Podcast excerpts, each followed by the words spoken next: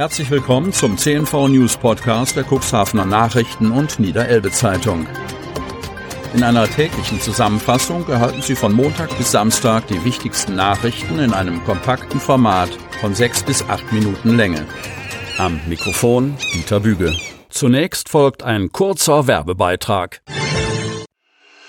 Fahr nicht fort, Kauf im Ort. Die Niederelbe Zeitung präsentiert die Kucksand-Ausstellung in Hemmoor am 10. und 11. September. Zahlreiche Aussteller präsentieren sich eingebunden in ein buntes Rahmenprogramm für Jung und Alt sowie eine Automeile direkt im Zentrum in Hemmoor. Der Eintritt ist frei. Infos unter www.hemmoor.com. Montag, 5. September 2022. Hunderte zog es zur Party auf dem Butt. Traditionsveranstaltung auf dem Kämmererplatz. Riesenzulauf nach Wiederauflage des Festes nach der Corona-Zwangspause. Von Kai Koppe.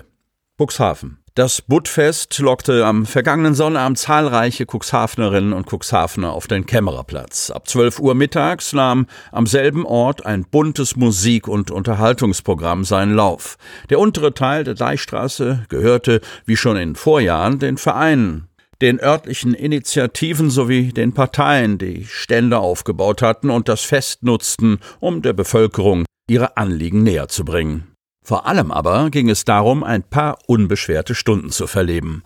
Genau darauf habe er sich gefreut, sagte Cuxhavens Oberbürgermeister Uwe Santja, als er das Budfest 2022 am Mittag eröffnete.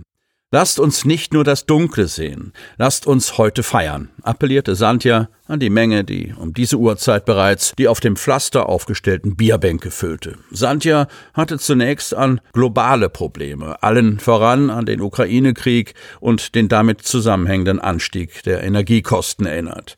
So sehr Krieg und Energiekrise die Gesamtlage auch überschatten, in Cuxhaven gäbe es Positives zu vermelden, betonte der OB und nannte als Beispiele die Qualität der örtlichen Schulen, aber auch eine Wohnungsbauinitiative, in deren Rahmen Rahmen nicht nur eine Reihe neuer Wohnungen entstehen, sondern, ich zitiere, das Denken in Quartieren, Zitat Ende, an Gewicht erhalten soll.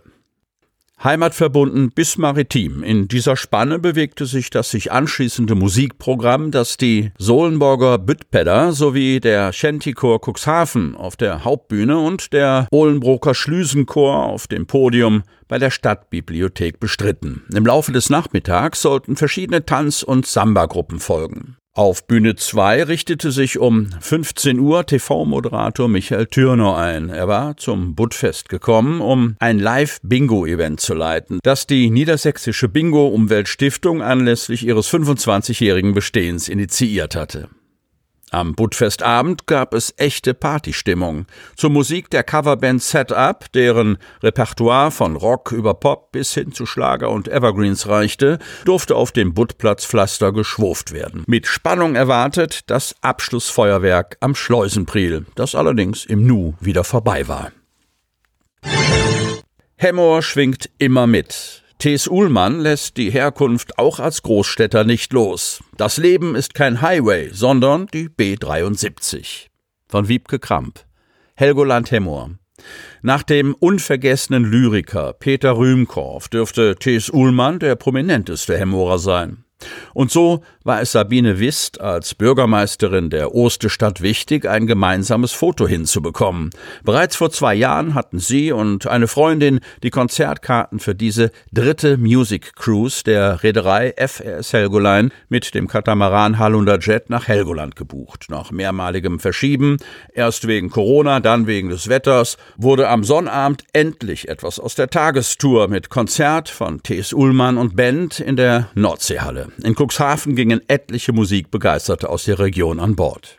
Wie gut, dass er kein Lehrer geworden ist wie seine Eltern. Als Sänger und Autor hat T.S. Ullmann eine weiterreichende Stimme, von den Menschen gehört zu werden, über die er schreibt, von denen er in seinen Songs erzählt. Sie dienen vielen als Projektionsfläche und darin schwingt oft ein gehöriges Stück Hemmo mit.